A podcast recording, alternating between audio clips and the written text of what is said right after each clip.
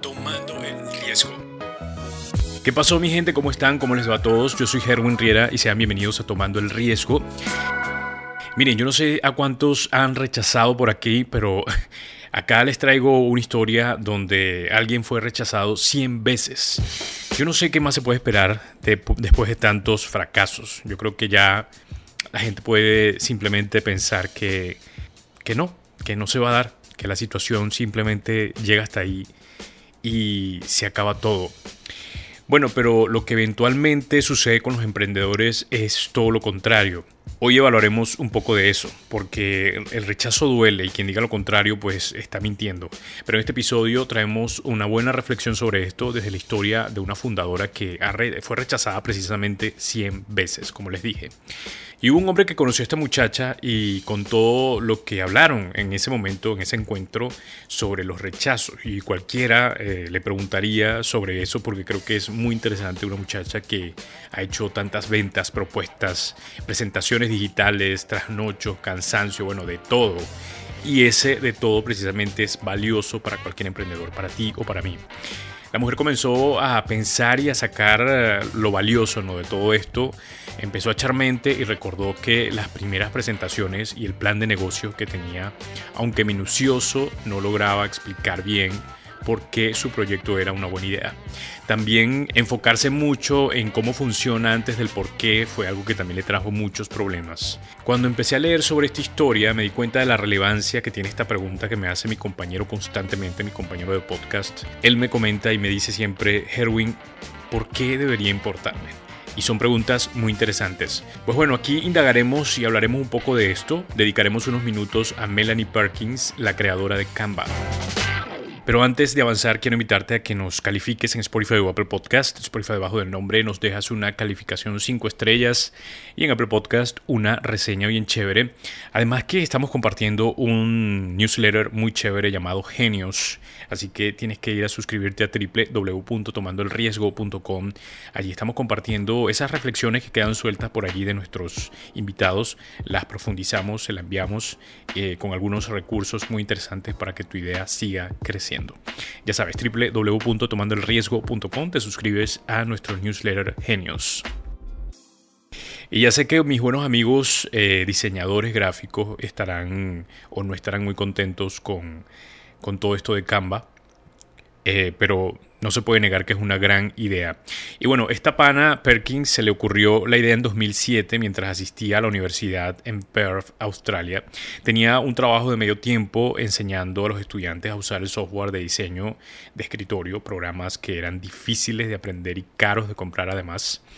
Y bueno, tenía una idea bastante loca, crear una herramienta en línea que le permitiera a todo el mundo, a cualquier persona, crear grandes diseños independientemente de su experiencia.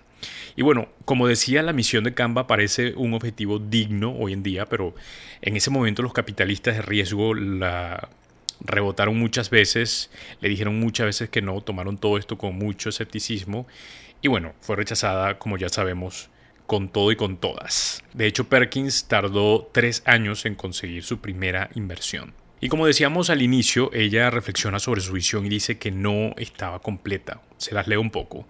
Nuestra plataforma integrará a la perfección muchas industrias previamente separadas y aprovechará las comunidades en línea aisladas para ofrecer un sistema de publicación unificado y poderoso.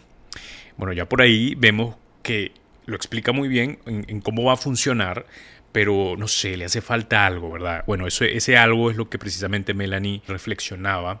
Ah, hablaba muy bien de cómo su plataforma iba a resolver un problema, pero es que no estaba hablando del problema precisamente, algo que luego se dio cuenta, y la importancia de contar una historia que conecte con la gente. Y bueno, con el tiempo fue que notó todo esto.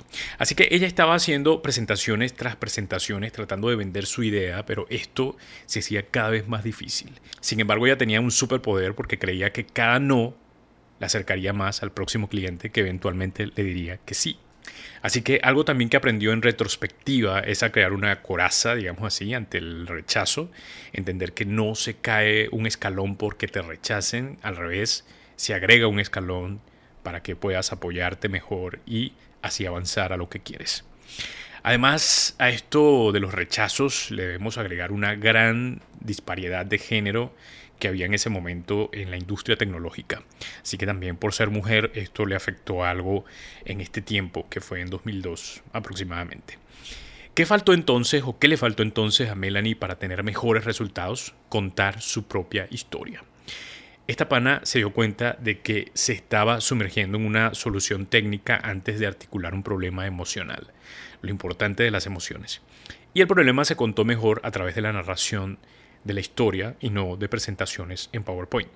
Melanie tuvo que refinar el tono antes de presentar la solución. Habló sobre la frustración que sentían los estudiantes cuando aprendían eh, programas que requerían un semestre completo para entender algunos botones. Y bueno, ella pensó que tenía que haber una manera de hacer que este diseño sea ridículamente simple. Y bueno, fue aquí donde conectó con las personas, porque dice ella que fue un momento transformador cuando empezó a hablar de las dificultades. Y esto tiene, tiene lógica, ¿no? Porque seguramente hablando allí con los inversionistas se dieron cuenta que ellos también habían pasado por una situación parecida. Esa frustración que ella les mostró, ellos también la sintieron en el momento y allí fue donde todo empezó a cambiar para Canva. Ella luego reflexionaba diciendo, muchas personas pueden relacionarse con algo como Photoshop y sentirse completamente abrumadas. Y es importante contar la historia porque si la audiencia no entiende el problema, no entenderán la solución.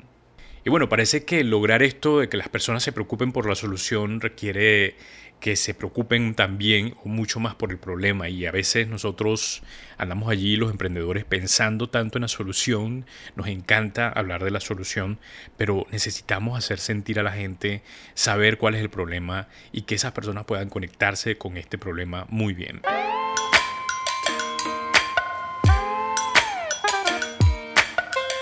Entonces les tengo la pregunta importante para todo esto. Podemos estar diciendo todo técnicamente bien en nuestra visión, en lo que queremos hacer con nuestra empresa, pero al mismo tiempo fallando en la pregunta más importante. Hay un escritor y orientador de Harvard llamado eh, Carmín Gallo que lo analizó desde el punto de vista periodístico. Dijo que si eres periodista sabes que los títulos o encabezados tienen un fondo, una serie de preguntas que conectan con alguien. Y agrega un ejemplo muy interesante. Él dice, podemos agregar un título o una oración como esta. El Consejo de la Ciudad votará sobre una iniciativa importante en la reunión de esta noche. Aquí, técnicamente, la oración o la frase, si la oración está bien, bien dicha, bien escrita, pero no sé, no te dice mucho, ¿no? El Consejo de la Ciudad votará sobre una iniciativa importante en una reunión esta noche. Pero entonces él agrega otro ejemplo que le da mucho más detalles y lo vuelve mucho más interesante y aquí es donde viene la pregunta importante. ¿Por qué debería importarme esa reunión o ese consejo o lo que van a hacer esa noche? ¿Por qué debería importarme? Bueno, aquí viene la parte. Él dice, los propietarios de viviendas podrían ver aumentar sus impuestos sobre la propiedad en 200 dólares al año si el Consejo Municipal aprueba una iniciativa en la reunión de esta noche. Y ahí se dan cuenta que hay más detalles y sobre todo estás agregando algo importante y es a quién. ¿Por qué debería importarme? Bueno, si eres propietario de vivienda, te debería importar esta información. Esto es solo un ejemplo. Y este pana, eh, este pana que habla de esta pregunta importante, también tiene otras preguntas y él dice que se las hace constantemente a los empresarios que quieren hacer algo nuevo. Él les dice, eh, además de esta, ¿no? De por qué debería importarme, les pregunta también, ¿y qué, qué significa para mí? ¿Cómo mejoraría mi vida? Y así él va agregando preguntas que pueda hacer que la gente salga un poco desde, eh, desde esa solución o desde esa idea que tienen en su mente, que tal vez mm, esté bien, pero le falta, le falta estructura, le falta pensar mucho más, ir más allá y entender muy bien lo que quieren lograr con su idea. Y solo entonces, solo entonces se preparó el escenario para que esta muchacha empezara a hacer una, una, transformación completa en todo esto. Y miren, hoy 60 millones de clientes en 190 países usan Canva. Bueno, ella es definitivamente ha cambiado la forma en que se diseña el mundo, pero primero tuvo que cambiar, tuvo que hacer muchas cosas, tuvo que presentar su idea de forma distinta, tuvo que pasar por 100 rechazos. Yo no sé qué harías tú, pero yo estaría bastante frustrado por esto, esta cantidad de personas que te digan que no. Y es algo que me he planteado constantemente porque eh, estamos en ese, en ese tiempo de, de, buscar cómo vender nuestros proyectos.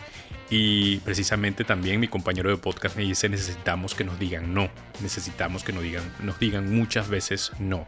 Solo así estaremos tranquilos, eh, podremos decir, decir lo intentamos, avanzamos, pero hasta que uno no se atreva a ir y avanzar y decir y vender y proponer y hacer lo necesario para que tu idea salga adelante, pues eh, nunca vamos a poder decir o pensar o, reflexionar o tener una enseñanza tan particular como la tuvo Melanie alrededor de su empresa.